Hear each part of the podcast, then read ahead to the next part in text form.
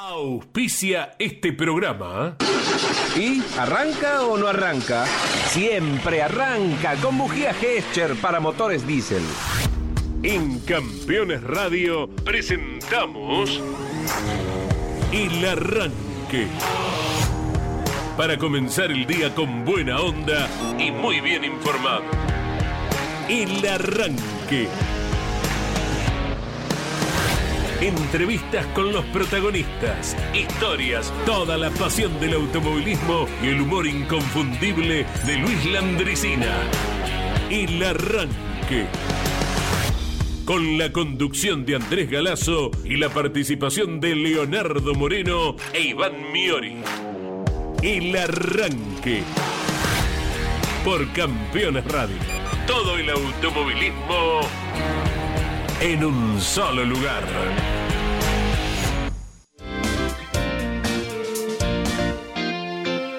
Hola, buen día para todos. Vamos completando una nueva semana, cerrando eh, con lindo solcito, agradable temperatura. Recuerde usted que Leo Moreno ya le dijo hace unos cuantos días que no guarde así nomás la ropa de abrigo. No la guarde. Para la semana que viene estará siendo útil, ¿verdad? Y de ese modo, bueno, vamos a ir eh, mirando más allá del horizonte.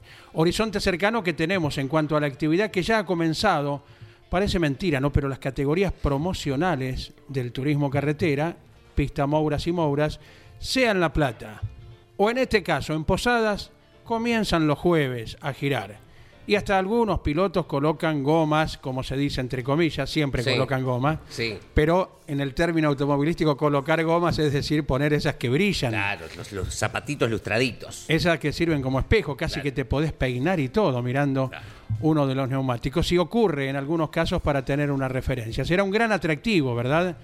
Eh, el desafío de transitar el Rosamonte de Posadas. Ya no tan desafío, pero sí por el vehículo del cual se trata para los expertos, pilotos que corren en las TC Pickup, que estarán comenzando seguramente ya con los primeros giros también.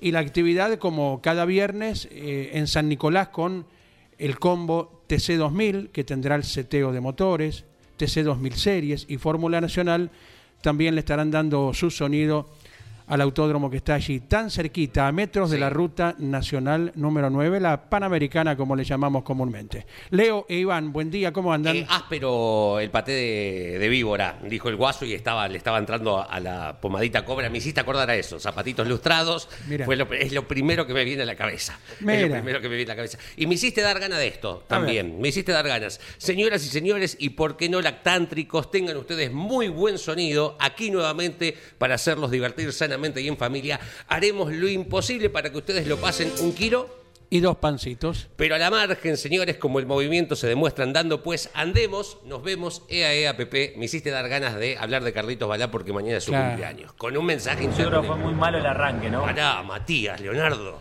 Y sí. Eh. Esperá, danos un ratito más. Hasta, Seguro fue muy malo el arranque, ¿no? Hasta las 11, hasta las 11 podemos mejorar. ¿eh? Me hiciste dar ganas de esto, porque mañana es el cumpleaños de Carlitos Balá con un mensaje que mandaste el grupo de WhatsApp. Fenomenal, porque en la puerta del garage de la línea 39 en Palermo Correcto. se ha dado a conocer hoy, día hábil, seguramente las autoridades que allí asistieron mañana no podían. Porque, mañana, es el cumpleaños, ¿no? 96, 97, 97. 96. Ahora me fijo bien, sí. Sinónimo de la línea 39. Mañana habrá un calco alusivo en todas las unidades seguramente, como en cada ocasión. Esto porque de joven eh, Carlos Balá fue eh, pasajero y seguramente durante toda su vida también eh, de la línea que cubre Palermo con Barracas y vaya el, gran reconocimiento que se le brinda a un gran personaje al cual jamás, jamás, como a otros, se le ha escuchado una palabra fuera de lugar, ¿verdad? A Pepe Biondi tampoco, a, a, don Luis Landricina ni hablar eh, cuánta gente... Héctor Larrea. Claro, hablo de, personajes en sí eh, eh, del humor, ¿verdad? Ah, del humor, sí. Sí, que no hace falta caer en pozos en los cuales hoy frecuentemente se cae para hacer reír, o bien, tampoco para hacer reír, pero mucha de la comunicación que hoy recibimos va al menos para la opinión de uno, ¿verdad? Como siempre manifiesto, no, no es la verdad ni nada que se le parezca, simplemente la opinión, pero va en un camino bastante eh, difícil de, ser corregido, ¿verdad? En muchos casos se habla como primates y se está eh, dirigiendo a, gente de todas las edades, pero bueno. Eh, yo en muchos aspectos, lo admito, quiero subir las cataratas a remo, no remar contra la corriente. Eso sería demasiado fácil. Quiero subir las cataratas del Iguazú con un kayak con la prédica que, bueno, me parece que es bastante inútil. Eh, hoy se cumplen 51 años de la salida a la calle del 2500. ayer el Fruta miércoles. si la hay, eh, ese auto. El miércoles hablábamos por el vacuómetro, la lucecita. Correcto. Así que le traigo algunos datos del 2500. Eh, y hoy es el cumpleaños de Mariano Moreno. ¿Quién era Mariano Moreno? Usted se tiene que acordar. Va, más conocido como Cantinflas, tiene que haber visto alguna película de Cantinflas, ¿eh? ídolo del cine mexicano y del humor, hablando de humor, ¿no? que recién charlábamos de Carlitos Balá, hoy es el cumpleaños de Cantinflas, sería el cumpleaños de Cantinflas, ¿no? Así que, ¿fue piloto Cantinflas en algún momento? Sí, en la ficción. Así que le traigo la película, el enlace, si quieren, para ir a ver eh, la película que está toda cargada su producción eh, cinematográfica en YouTube eh, para ir a ver el, film donde Cantinflas emulando a un personaje, fue piloto de carreras de autos. Mira vos, esos detalles, Iván, que existen por algún lado y que Leo sabe rescatarlos, ¿no? Y que no, no le da la opción de, escaparlos, se los trae todos los días al arranque. Buen día para todos. Buen día. Le prometemos a la audiencia del arranque, valga la redundancia, aquí en Campeones Radio, que no se despegue del celular, si lo tiene conectado al parlante, si es el propio el propio móvil, si lo tiene conectado a un estéreo ahí en el taller. Bueno, no pausen la transmisión, no pongan otra cosa porque prometemos una nota muy, muy interesante para hoy, con un referente del turismo carretera, en primer lugar, sí. del turismo carretera, y en un hipotético segundo lugar, un referente de Torino. Ajá. A quien hemos mencionado en esta última semana. Muy bien, perfecto. Dentro de algunos minutos lo vamos a tener del otro lado para todos ustedes y desarrollar, eh, recordar ¿no? lo que fue su inmensa trayectoria deportiva eh, y no digo más nada porque si no ya me lo van a adivinar. Sí. Como ayer con el chufa. Perfecto. Perfecto. Me voy a rectificar que dije el cumpleaños yo de Cantinflas. De Mario Moreno es. Sí. Claro, cuando dijiste Mariano, yo agarré por nuestro. Yo, agarraba por. Claro. Agarraba por nuestro prócer. Leonardo. Leonardo. Mira, bueno, el tío va a estar enojado. No es nada, no es nada. Pero bueno, le traigo la película. Le traigo la película. Bueno, me interesa lo de la nota, ¿eh? Me interesa lo de la nota, estén atentos porque, bueno, es un personaje interesante. Para ¿Cómo no? Después dependerá también de nosotros, ¿no? Los periodistas, a ver qué le sacamos en, esta cuestión, pero lo hemos nombrado en, la semana. 11 44 75 000 para comunicarse con nosotros. 11 44 75 000. Tenemos eh, buen fin de semana desde lo climático. Para los que salgan para San Nicolás, donde corre el TC2000, eh, vamos a rondar con temperaturas hoy, por ejemplo, de 23 grados, 24 y 25, sábado y domingo, a pleno sol, a pleno sol allí en el norte de la provincia de Buenos Aires. Para los que vayan al norte de nuestro país, Posadas, en Misiones, hoy vamos a llegar hasta los 23. Hay un leve pronóstico de lluvia para el domingo, posiblemente por la mañana. Eh, pero muy poquito, una, garúa, porque además vamos a estar en temperaturas de 27, 28 grados para el domingo exactamente, típico de la zona, ¿no? Humedad tropical, sí, sí, sí. El, clima. Por la mañana no estará afectando en principio a las finales. Parece que no. Eh, no, no, no pista Mouras, Mouras y Picape. Más sobre la madrugada, una garúa. Ah. garúa, tristeza. Eh. Hasta el cielo se puso a llorar. Letra de tango. ¿Eh? Está bien. Así que estén atentos. Pero además, digo, eh, no va a ser frío. 25, 27, 25 el sábado, 27 eh, el día domingo.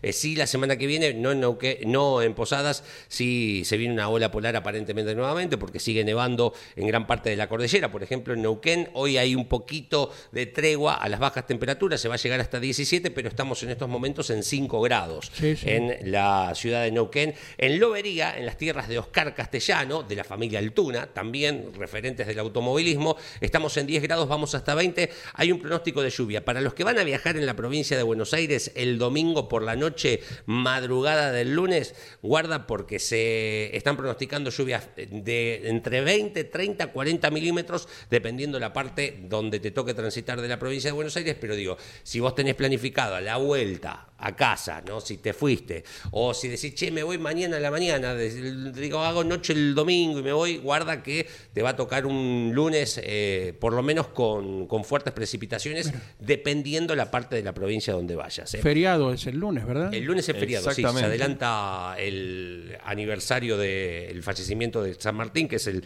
17 de agosto, se adelanta el día lunes, exactamente. gloria y honor al general don José de San Martín. Correcto.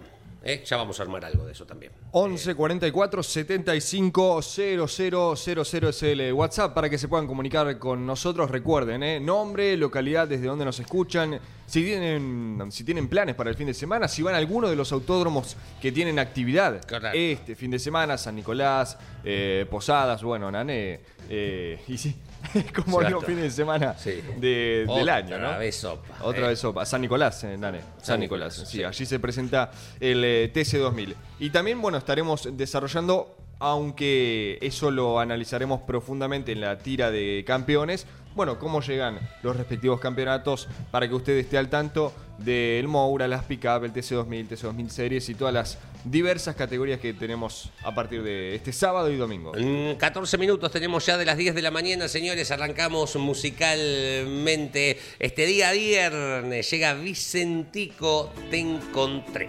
Te encontré, te encontré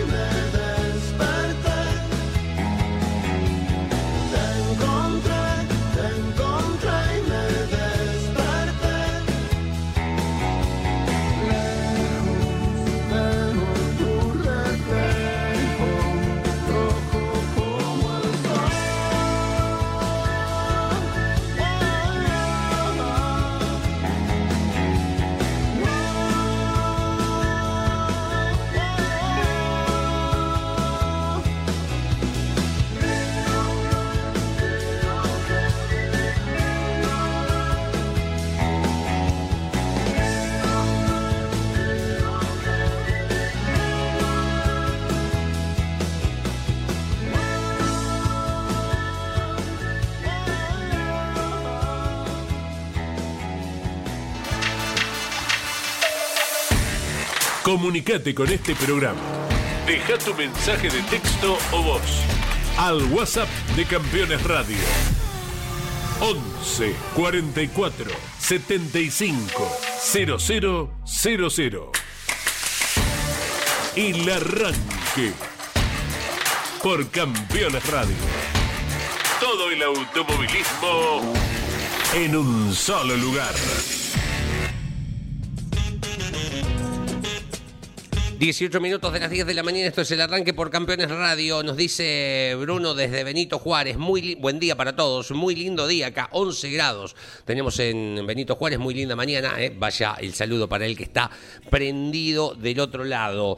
1971, eh, hace 51 años salió el 2500. Ajá. Un auto eh, una belleza, dicho sea de paso. Un auto que eh, después tuvo su perfil de competición, ¿no? Digo, em, la Chrysler Argentina presentaba el 2500. Em, la decisión de comenzar a producir este auto tenía que ver con em, una ley, mira vos, qué, qué, cercanías, no con nosotros, mm, pero sí con lo que está pasando en Europa, el tema de energía, ¿no? Que, hay decretos de eh, reducir el consumo. una ley emitida por el Poder Legislativo Nacional de nuestro país argentino, eh, producto de la crisis energética, obligaba a las centrales automotrices a producir coches de bajo consumo en ese momento. Em, y así comenzaron a, eh, a ver, bueno, que, de qué manera, en 1970 todavía uno está acostumbrado a los autos grandes, ¿no? Eh, grandes, más allá de que el Falcon salió como un compacto en Estados Unidos, porque allí el concepto de auto en ese momento era mucho más grande que acá. El Falcon era un compacto, para nosotros no es un compacto el Falcon, al contrario. El Falcon, la dos Polara, pienso en la Chevy misma, ¿no? La, la, cuatro puertas. Buscan un auto, primero, ya con dos cilindros menos, ¿no? En cuanto a la, mecánica y en consecuencia el consumo. Em, allí se produjo el Hillman Avenger al que se lo bautizó como 2500. Em, además de meterse en este segmento de, autos compactos, Chrysler creó un auto, fueron pioneros en una tendencia que hasta el día de hoy se mantiene, que es la de eh, autos compactos que estaban en Europa, traerlos a la Argentina, traerlos a Sudamérica, porque no solamente se presentó aquí en la Argentina, sino también eh, se hizo en Brasil. Se fabricaron 262.668 autos del modelo 2500. En Brasil eh, salió el modelo Coupé con tan solo dos puertas. Aquí no solamente el 2 con cuatro puertas, sino el, compacto familiar, em, el que nosotros conocemos que en un momento se empezó a utilizar el término, creo que lo dijimos la otra vez, de weekend. Rural también. exactamente, el familiar, como para meter todos los bártulos, además de cargar todos los chicos para salir el fin de semana para la playa.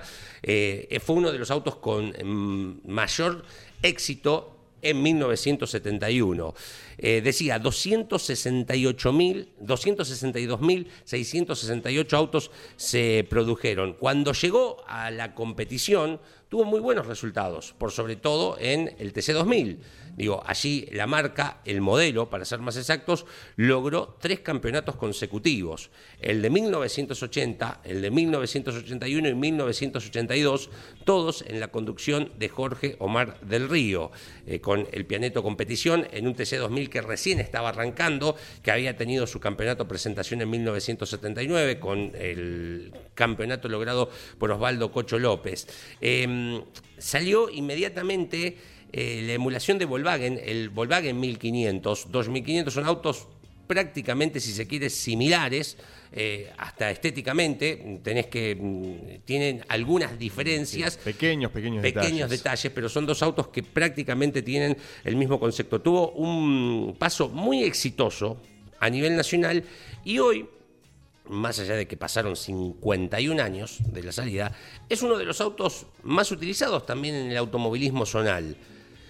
Tenemos categorías, por ejemplo, como el Procar 2000, donde está el modelo 2500. Tenemos categorías como el TC 2000 del Atlántico, donde está homologado el 2500, más allá de que hoy ya entraron marcas mm, o modelos más eh, modernos, si se quiere el término, y estos egresaron a categorías de tierra como por ejemplo el Turismo Sport 1850 en zona Tandil, Rauch, eh, que tiene un montón de 2500, es más, el líder del campeonato Cristian Di Stefano es un 2500, o a la categoría Turismo Estándar Mejorado, que es una categoría de la zona de Roque Pérez, donde por ejemplo, eh, con alguna participación a nivel nacional, los Logaros o de Lobos eh, que mm, tuvieron participación a nivel nacional, bueno, fueron campeones con 2.500 también. Con 2.500. Lo que tiene eh, el tema en competencia del 2 es lo mismo que le pasó a el 2 Polara o a la GTX, ¿no? A la, a la 2 de competición, en que es muy difícil encontrar motores convencionales por la fragilidad en la evolución de las RPM de, por ejemplo, las bielas, ¿no? Hoy, lo que hablábamos el otro día con el chico del, del, Torino, que él quiere poner un Torino motor tornado y le decíamos que a dos le pasa medianamente una cuestión similar. No solamente pasa en los motores seis cilindros, sino que también en los motores cuatro cilindros. Es muy difícil buscar competitividad, es un auto de tracción trasera, es un auto de tracción trasera eh, y por lo general les toca convivir con autos de otro tipo de tracción delantera. En consecuencia, se han ido modificando las cilindradas para tener un poco más de potencia. Eh, mm, la cilindrada también la fábrica la fue modificando cuando apareció el motor 1800 con, un, con más HP con más consumos, por supuesto, cuando ya se habían reordenado las cuestiones que tenían que ver con la energía en nuestro país, eh, y un auto más picante, si se quiere el término. Eh, es una unidad que todavía hoy se ve por las calles, dependiendo, eh, la, la podés encontrar, por sobre todo en el interior del país, es mucho más fácil tener acceso a este tipo de autos, los que lo tienen lo tienen inmaculado, y es un auto que le ha dado muchísimo al automovilismo de calle, pero también al automovilismo deportivo. Citar también el campeonato del año 1983 de Rubén Luis Di Palma con el auto. Claro, exacto. ¿Verdad? La continuidad. Eh, la trascendencia que tuvo Guillermo Maldonado, que ya en el año 80, cuando el primer campeonato del Río, ya Maldonado también comenzaba a fusionar su exitosa campaña en los monopostos, en la Fórmula 2, eh, Fórmula 2 Codasur, eh, con el auto con techo. Y Maldonado también comenzó en esa etapa para más adelante, recién en el 94 eh, con un auto de, la marca también, ¿no? De, la familia. Claro, exacto. Con un Gazelle. Exactamente. Eh, fue campeón en la categoría. Pero citar con el 1500, los tres desde el Río, el de 83 de Rubén Luis Di Palma, un auto con motor varillero. Exactamente. Con el árbol de levas abajo, varilla, balancín, botador, movimiento de la válvula que se contra aparte tracción trasera. Tracción trasera, exactamente. Eh, en ese caso iba de la mano con la coupé sierra, la tracción trasera, pero la coupé sierra con un concepto más avanzado. Y tracción delantera que eran, por ejemplo, la Renault Fuego, el Fiat Regata. Otra tracción trasera que había en esas épocas era el Peugeot 505 de José Coco Fortunato. exacto. También estamos haciendo ahí una memoria, ¿verdad?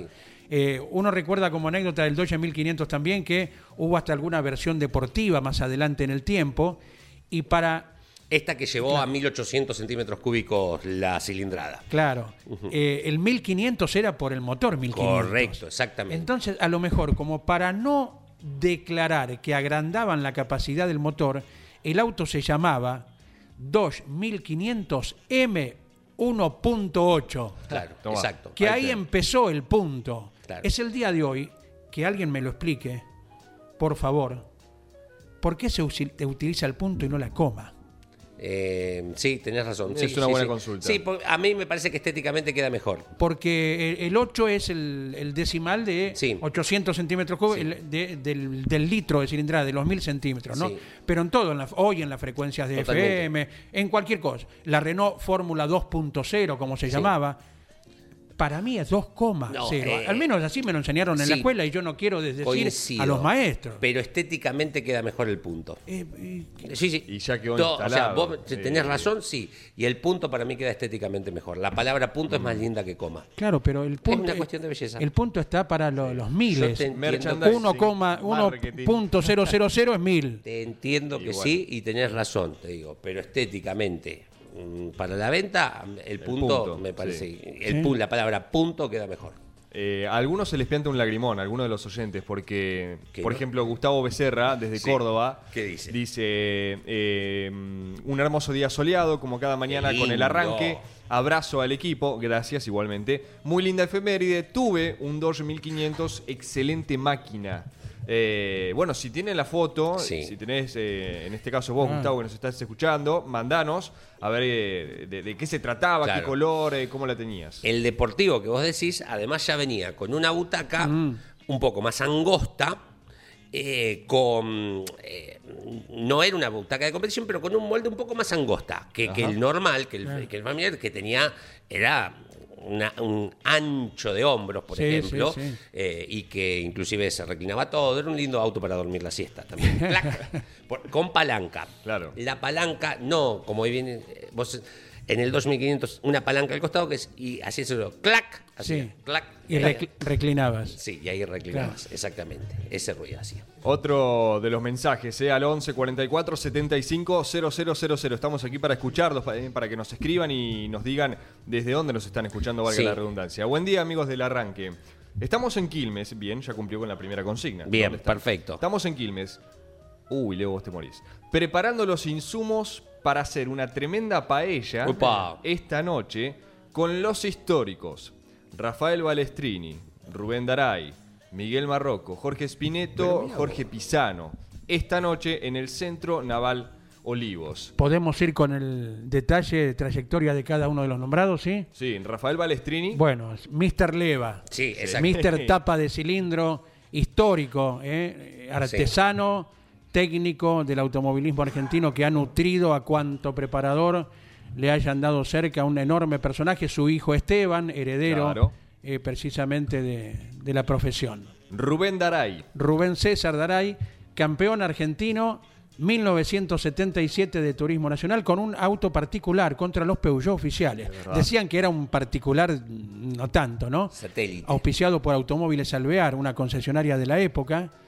Eh, campeón 77 con la Berlina 125 y campeón 85 cuando fue el precursor, él con Carlos Sackel, su preparador aquella vez en TN y también en TC2000, fueron precursores de la Coupé Sierra. Hoy dedicado a los medios eh, con sus diferentes espacios a todo motor. Miguel Marroco. Miguel Marroco, preparador de la época del Supercart que venía de em, autos de picada, preparación de vehículos de picada, y que junto a otra gente que hasta la, irrupción del supercar con singular éxito en eh, el principio de los 90 trascendió porque, bueno, se conocieron a muchos nombres, no solo arriba del auto, muchos pilotos, sino también muchos preparadores, entre los cuales estaba Miguel Marroco, que ya venía también con el Stock Car y después pasó a lo que fue la continuidad del Supercar. ¿no? Jorge Spineto.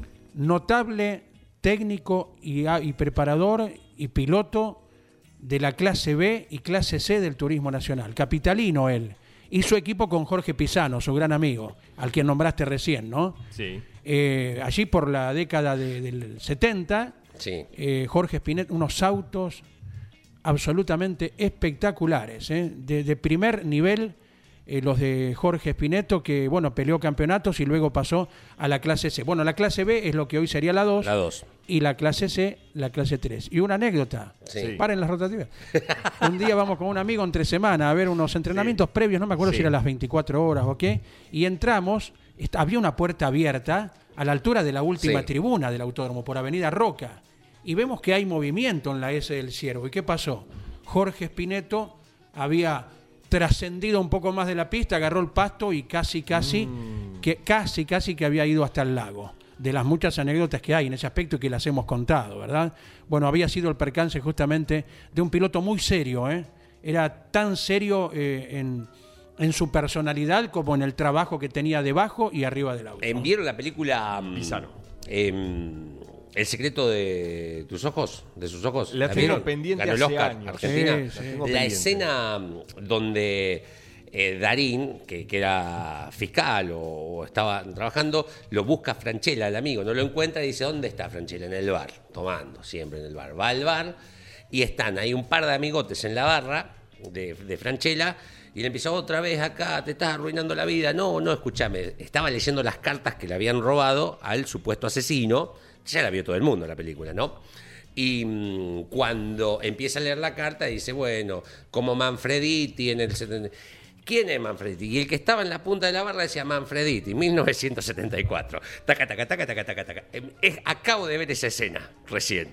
Iván tirándote nombres y vos dándole una descripción completa. Acabo de ver esa escena en vivo y en directo de la película que ganó el Oscar. Claro, porque además son todos grandes personajes que han hecho y que siguen haciendo el automovilismo. Pero te los acordás. Y, lo bueno es la, reunión a la cual el querido oyente de Quilmes, ¿verdad? Sí. Nos hace referencia y que van a tener esta noche y andás a ver la cantidad de anécdotas y de mentiras que van a contar. Eh, tantas mentiras como las que cuenta eh, Ángel Mongusi con Daniel Bosco cada vez que se encuentran en San Antonio de Areco, ¿verdad? que, es como el cuento de los pescadores, más o menos. ¿De qué es la paella, muchachos? ¿De qué es? Eh, yo sé, ¿de pollo o de mar? Paella no, de mar. Marisco. ¿Cuál de mar, ¿no? Sí. perfecto. Sin perjuicio de que lleve pollo también. No, no hay problema. No, no, hay, no, me, no me molestaría encontrarme con un pedacito de pollo, pero sí, la prefiero de marisco. Buen día. Auto muy bonito, era el Gacel 1.8, dice Jorge desde Tandil, ¿eh? también. Muy lindo está el día en Tandil, dicho sea de paso. Eh, guarda que está amaneciendo con un poquito de niebla. ¿En qué más? Em, desde Córdoba con un hermoso día soleado. Eh, ah, este ya, Gustavo Becerra lo habíamos leído, ¿no? Que tenía un, un Dodge 1500. Bueno, hoy, mira dónde nos llevó, ¿no? 51 años de la aparición del Dodge 1500 en el mercado automotor. Nos escribe nuestro colega eh, Sebastián Elías, el titular eh, del equipo Entre Ruedas y Caminos desde el barrio de Caballito. Dice, qué bueno, aprendí a manejar con un 2500 y las versiones deportivas eran el GT90 y el GT100. Eran por unos HP en el motor, eh, los mismos venían con dos carburadores. Mira vos, bien, bien el detalle. Sebastián Elías que conoce mucho de técnica, un apasionado de la técnica, de la historia eh, y que tiene el reconocimiento para muchos personajes del automovilismo en su programa Entre Ruedas y Caminos eh, cada martes por la noche. 34 ¿eh? minutos de las 10 de la mañana se fueron, llega como cada mañana al arranque don Luis Landresina. En la zona de los Quinteros, siempre hay tipos que saben que exageran lindo, ¿no? Y había un tal Elpidio Ramírez, que era famoso por lo mentiroso y agrandaba los tamaños y todo. Había sembrado zapallo, y entonces entraron a tirar la, lengua a todos los otros para que él. Era, una preciosidad verlo como exageraba. Porque un poco como el personaje que yo hacía Don Verico, no era un mentiroso porque sí, ni para estafar, era un, mentiroso para asombrar. Y estos también eran mentirosos para asombrar y para ver si le mataban el punto al otro. Entonces empezaron a conversar así como, como que no estaban hablando con Ramírez. Estaba Ramírez ahí tomando una cañita. Dice, don Alfredo, ¿y usted qué anduvo sembrando este año? Bueno, yo siembro un poco de todo, ¿vio? Pero este, la demanda me dijeron que iba a estar buena para el lado del rabanito y, le di al rabanito, sí. Y sí, ¿qué tal? Buena producción, dice, el problema fue el tamaño. Dice, Chico, no, al revés. Grande. ¿Y cuál fue el problema? Que los muchachos agarraban los rabanitos para jugar las bochas.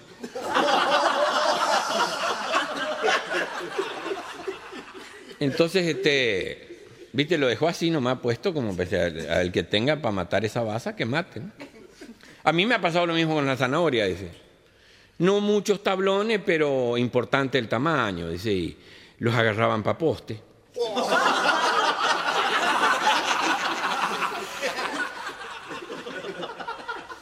Y estaba don Mendoza acá y dice, don Mendoza, bueno, dice, yo ahora aflojé acá, este, ahora hice negocio, ¿sabe dónde? En Córdoba, para Cruz del Eje. Tengo unos parientes allá que tenían unos olivos y hicimos unos arreglos con unos, no sé si son griegos o qué, hicimos unas cruzas con aceitunas este, de Grecia, unos, unos injertos que se hacen, y muy buena producción. Ajá. ¿Y tamaño? Y nosotros vendemos la aceituna en tajada.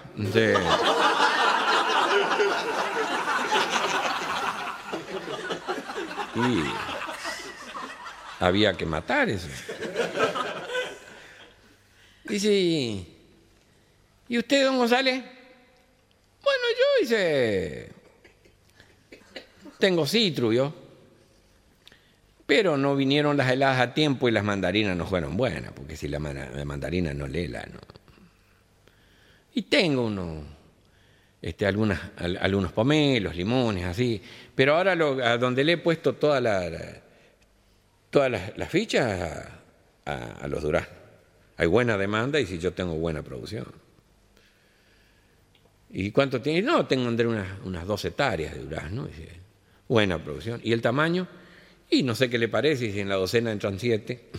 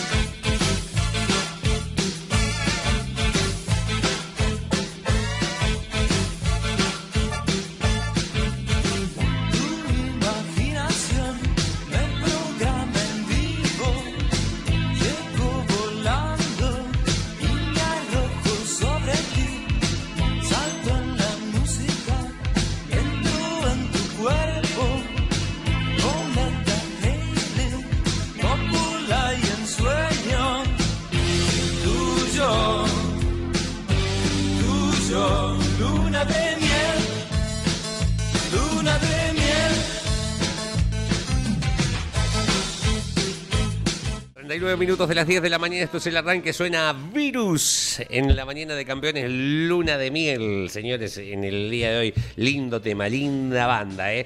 Linda banda. Mateo Melgarejo. Mateo Melgarejo era el personaje de Cantinflas en 1971. Eh, hizo mm, de un... En realidad era un empleado público que se había enamorado de una señorita, tenía un auto antiguo y para, mm, eh, para conquistarla decide inscribirse en una carrera de autos. Eh, la carrera se filma en el Autódromo Hermanos Rodríguez de, México. Eh, y es una carrera muy ficticia, graciosa, ¿no? Como las películas de de Cantinflas, que hoy es el aniversario de su, de su natalicio.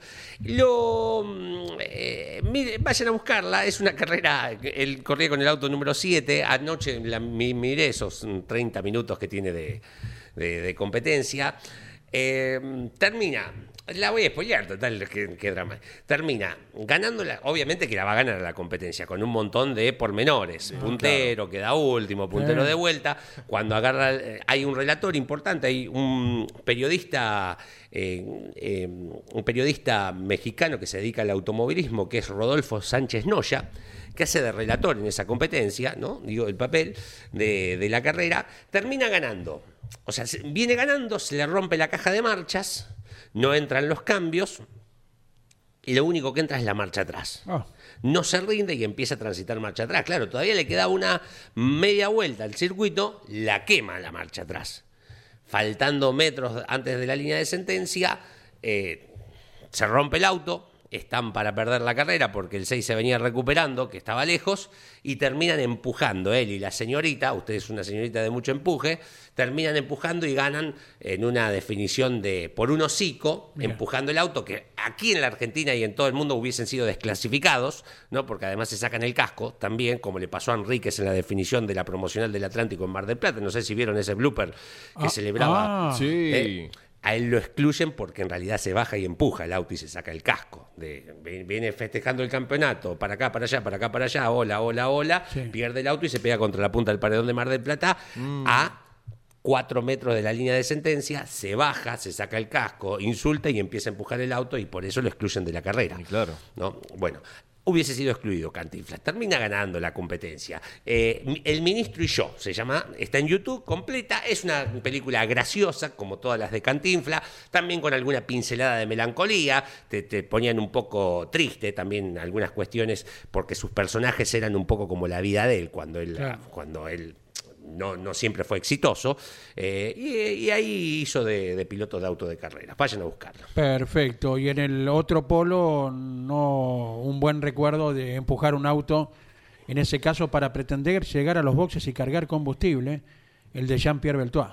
Claro. En el año 71 que provoca el choque y el deceso de Ignacio Junti en Buenos Aires, ¿verdad? Entrando a la recta principal. Y después, más adelante en el tiempo, vimos esa imagen. ¿Fue con Alain Prost o con Ayrton Senna? cuando le redujeron la capacidad de combustible. A ver si por ahí está Miguel Páez. Rotativa Miguel Páez ya nos va a dar un apoyo.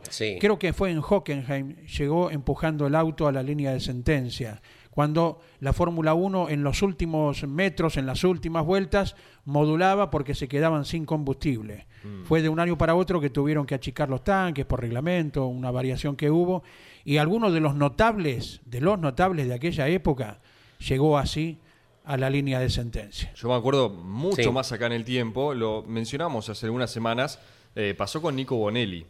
Iba ganando su serie eh, Paraná o Rafaela, se queda el entrerriano y se baja en Paraná, claro, y se baja del auto, eh, obviamente ya todo el resto de los protagonistas de esa serie ya habían cruzado la línea de sentencia, recién ahí Bonelli se baja em, y empuja su auto que lo hace cruzar por la, por la meta y bueno, después tuvo su respectivo recargo, pero bueno, esa fue en cuanto a esto de empujar el auto, la imagen más acá que tenemos en el tiempo, la de Nicolás Bonelli con su Ford. Acérquese, don Miguel Páez, por favor, le pedimos. Y ya lo saludamos a Jorge Archie. Sí, sí, un segundito. El, visto bueno. Le, tiramos la pared a Miguel y te la devuelve revocada con un cuadro colgado. El 5. Con un ventanal al parque, todo. Eh, buen día, Miguel. ¿Cómo le va? Buen día, buen día. Eh, sí, Hockenheim 86, la, lo que vos haces referencia.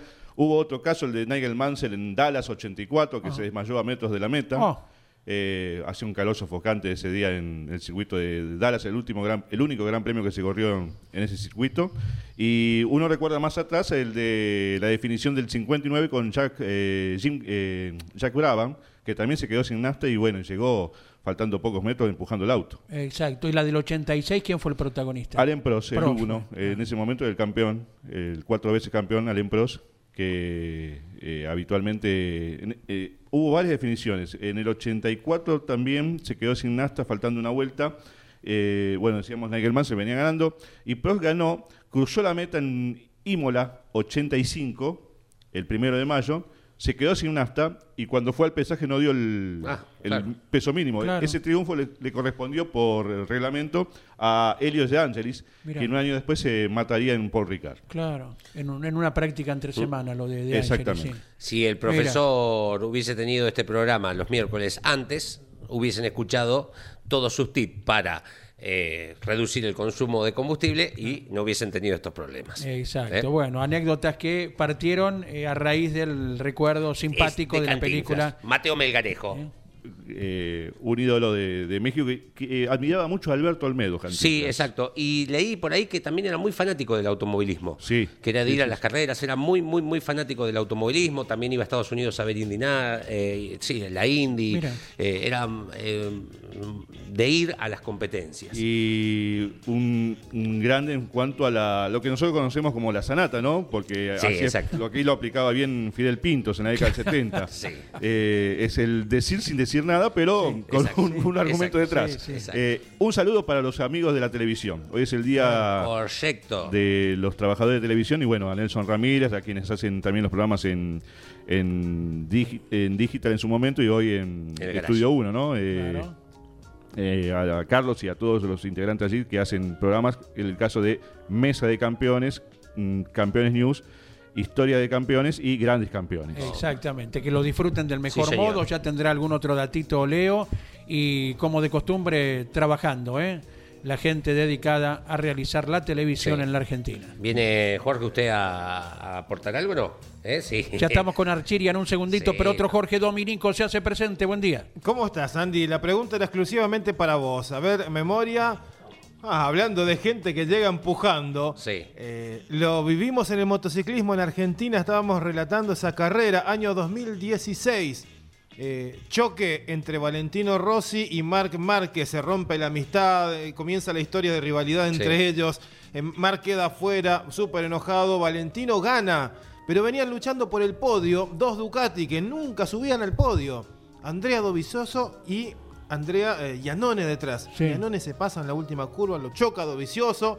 Todo el mundo se agarra la cabeza, gana Valentino y se olvidan. Pero Dovicioso llegó empujando esos metros desde la última curva hasta la línea de meta. Bien, bien, Domi. Bien, perfecto. Bárbaro con el aporte, eh, que no hace más que enriquecer cada una de las anécdotas. Y ya Jorge Archiria nos estará hablando algo acerca de eh, un recordado personaje del motociclismo argentino, querido personaje, que también sufrió algo similar hace unas cuantas décadas. Eh, Jorge Dominico hablaba del año 2016. Ese fue el año yo recién mencionaba lo de Nicolás Bonelli. No fue ni en Rafaela ni en Paraná. Me, falló ahí la, memoria. Fue en Viedma.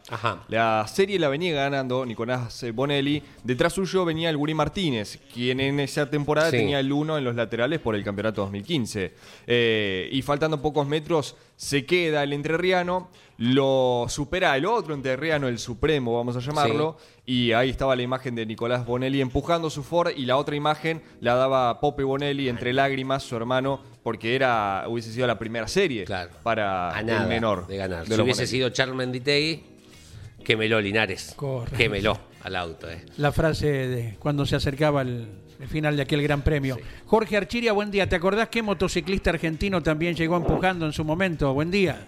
¿Qué tal? Buen día. Bueno, saludar a toda la gente. Qué lindo, qué linda mesa de café que se armó con, con Páez. Eh, le mando un saludo, Jorge Dominico, Iván, este, Leo y, vos, ¿no? Este, que qué lindo cuando se arma así, ¿no? Este, con tantas eh, anécdotas, ¿no? Y, lo que ocurrió en, el historial del automovilismo y motociclismo, ¿no, Andy? Correcto. Hugo Jorge Vignetti tuvo que llegar allí a un gran premio, ¿verdad? ¿Fue él? Claro, Hugo Vignetti, este hombre eh, que bueno, este no tuvo tanta suerte en el motociclismo internacional, pero era realmente un gran piloto y bueno, este lo recordamos, ¿no? Hugo Vignetti eh, después preparador, ¿no es cierto, muchachos? Claro, claro, claro. El mentor de, la campaña de Juan Pablo Giannini, quien nunca lo olvida, a Hugo Vignetti. Bueno, Hugo también corrió en autos más adelante, como lo hizo la misma campaña que hizo Juan Pablo Giannini, ¿no? En las dos ruedas y luego en diversas categorías del automovilismo argentino. Así que lo recordamos siempre también a un enorme, enorme personaje arriba y abajo de la moto como fue Hugo Jorge Vignetti, que en un Gran Premio de Argentina tuvo también que apelar a, su fuerza física para llegar a la línea. Lo que acotaba Miguel eh, de Chaprava, año 59, es decir, eh, el primer campeonato de Chapraban es ese año 1959, donde tuvo, como decía Miguelito, tuvo que empujar el auto, ¿no? Fue campeón 59 y 60 con Cooper. Los primeros dos campeonatos de Chaprava y después con su propio auto en 1966. Único piloto constructor que llevó al campeonato a, su propio auto, ¿no? Y, increíble, creo que no se va a volver a repetir nunca más, ¿no? Claro, exactamente. Bueno, veremos. Eh, ¿A dónde nos va a llevar a volar o en el día? ¿Para dónde sale la aerolínea, campeones? Bueno, fíjate, eh, coincidencia, ¿no? Porque, fíjate, años 50 y años 61 en el 50 la vuelta del Chaco la, ganaba Ricardo Risati, el campeón del 38, cubriendo 1.475 kilómetros. Eran dos etapas. La segunda este, se terminaba un 13 de agosto. Eh, y su hijo, Jesús Ricardo Risati, ganaba en el 61 la vuelta de Hugues. Ahí estaba ganando, cubriendo 600 7 kilómetros a 156 de promedio y era un 13 de agosto. Fíjate que coincidencia, 11 años después, eh, padre e hijo ganaban el mismo día prácticamente, ¿no? Este, también recordamos a Jorge Descote que ganó la segunda etapa, San Peña Resistencia, eh, en esa carrera en la Vuelta del Chaco. También turismo de carretera al otro año, año 62, Armando J. Río, muy recordado en los años 60, ¿no? En este caso acá luchaba por el título con, con la gente de la barriga, con los Emiliosi nada menos, ¿no? Y acá ganaba cubriendo unos 950 kilómetros a 190 de promedio, ganó 3 ese año con el Chevrolet Apache, ¿eh? recordemos eso, ahí estaba ganando el recordado Armando J. Ríos defendiendo los colores de, de Chevrolet. ¿eh? ¿eh? así que recordamos tres fechas eh, del turismo de carretera tan querido por mucha gente, ¿no? El turismo de carretera que abarcaba prácticamente todo el país, ¿no? Exactamente. ¿Algo más en el tintero, Jorgito? Sí, tenemos la victoria de Emerson Fittipaldi. ¿Qué nombre? ¿En dónde? Qué, qué, tipo bárbaro. Acá ganaba en Austria, ¿eh? ahí se llevaba la victoria con el Lotus 72, el derivado de la cuña de Indianápolis, de la turbina. Ahí estaba Colin Chama poniendo todo su talento. Un, un auto que tuvo vigencia casi de cinco años, con diferentes modificaciones aerodinámicas en el alerón trasero, delantero. Y acá estaba ganando y llevándose el título en 1972, el querido Emerson Fittipaldi, muchachos. Jorgito, buen fin de semana. Nos reencontramos, si Dios quiere, el día. No, el lunes, eh, el martes. El martes nos reencontramos. Gracias. Chau, chau. Chao, un abrazo para todos. Jorgito Architi haciéndonos volar en el tiempo como todos los días. Decíamos, hoy es el Día de los Trabajadores de la Televisión. Esto tiene que ver con respecto a que... Mm, en, en 1900, a ver, digo bien, sí, en, sí, el día que mm, el Papa Pío XII declaró a Santa Clara de Asís patrona de la televisión.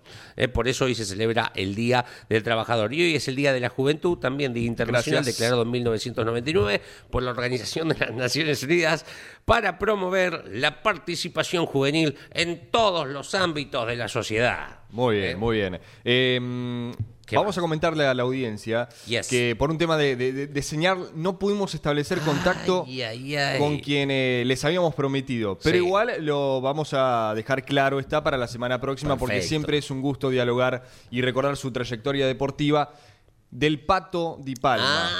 Patricio Di Palma próximamente va a estar aquí en el arranque, en Campeones Radio, así que eh, atentos a, la semana siguiente porque vamos a tener la palabra de uno de los tantos arrecifeños. Y porque había dicho que lo mencionamos a lo largo de esta semana, porque si recuerdan la nota de Germán de la Torre, el piloto del Procar que corre con eh, este Torino pintado al otro verso, eh, ese piloto de la Torre ya manifestó que él es fanático de Torino y que del diseño de Traverso, es decir, del de violeta del Traverso, va a pasar al rojo del Patricio Di Palma, próximamente en su participación dentro del eh, Procar 4000. Perfectirijillo, ¿eh? Perfectirijillo. ¿Qué más? Em, dígame. Bien, Ricardo Cordaro desde Banfield nos dice, pensar que el 2500 en Inglaterra se dejó de fabricar porque fue un auto que no tuvo éxito y en Argentina todo lo contrario. ¿eh?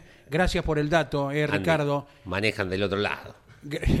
No saben apreciarlo. Bueno. A Facundo dice en Nueva York se escucha fuerte y claro el arranque. Gracias Facundo oh, Ferreira. Thank you, thank you. fiel oyente de nuestro equipo, hemos compartido con él, Lonchi también en algún viaje por eh, competencias.